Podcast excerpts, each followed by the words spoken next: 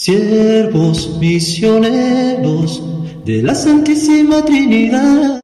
Te suplicamos, Señor, que manifiestes tu bondad. En el nombre del Padre, del Hijo y del Espíritu Santo. Amén. La gracia de nuestro Señor Jesucristo, el amor del Padre y la comunión del Espíritu Santo están con todos nosotros. Les saluda el Padre Edwin Guerra, promotor vocacional de los siervos misioneros de la Santísima Trinidad en Centroamérica.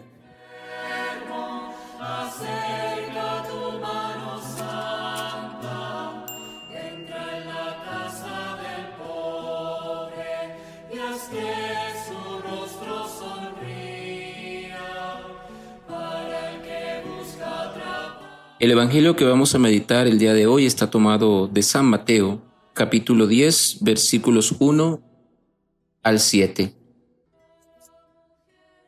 En aquel tiempo, llamando Jesús a sus doce discípulos, les dio poder para expulsar a los espíritus impuros y curar toda clase de enfermedades y dolencias. Estos son los nombres de los doce apóstoles.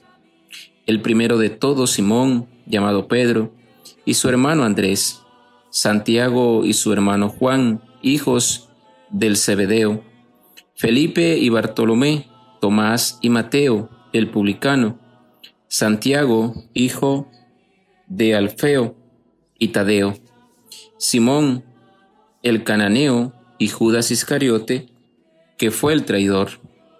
A estos doce los envió Jesús con estas instrucciones. No vayan a tierra de paganos, ni entren en ciudades de samaritanos. Vayan más bien en busca de las ovejas perdidas de la casa de Israel. Vayan y proclamen por el camino que ya se acerca el reino de Dios. Palabra del Señor.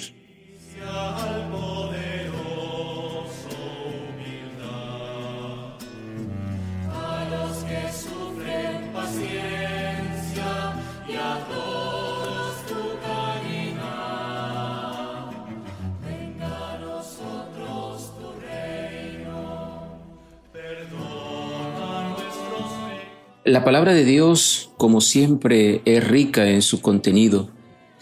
Varios aspectos a resaltar del Evangelio de hoy. Primero, el capítulo 10 nos habla de la misión hacia afuera, hacia el mundo, y más adelante en el capítulo 18 de Mateo, el evangelista nos va a hablar de una misión hacia adentro.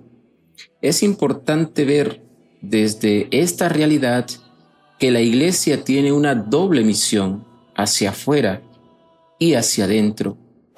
Siempre hay lugares donde se necesita la presencia de Dios. Segundo, la perícopa traslada la atención del ministerio de Jesús al de sus discípulos. La misión de Jesús está sintetizada en tres verbos. Instruir, predicar y curar. La de los discípulos está defi- definida por su estatuto, haber sido llamados y enviados. Han sido llamados como discípulos y son enviados como apóstoles para continuar el anuncio y la obra del Maestro. Tercero, cuando Jesús habla de no entrar en tierra de paganos y samaritanos, no está diciendo que no tengan contacto con este tipo de personas, sino con sus estilos de vida. No entren a sus templos, no entren a todos esos lugares o formas de vida que destruyen la misma vida. Se refiere a todo eso que se opone al reino de Dios. Y cuarto, utilizo una de las frases del Salmo 32 correspondiente a la liturgia de hoy, que nos dice, los proyectos de Dios duran por siempre, los planes de su amor todos los siglos. En el lenguaje bíblico, el proyecto y los planes de Dios es liberar al ser humano de todo aquello que nos aflige, que nos genera tormentos. Pensemos cada uno de nosotros cuáles son aquellas cosas que no nos permiten vivir en paz, de qué necesitamos ser liberados, curados. No solamente necesitamos ser sanados de enfermedades físicas, las que más hacen daño o nos hacen daño son las enfermedades espirituales. Pidámosle eso a Dios en este día.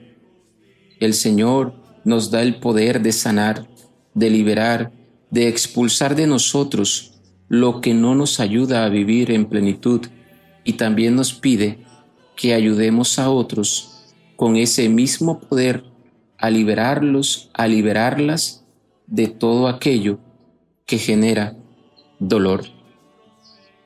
Que la gracia de Dios nos bendiga, que la gracia de Dios nos acompañe, en el nombre del Padre, y del Hijo, y del Espíritu Santo. Amén.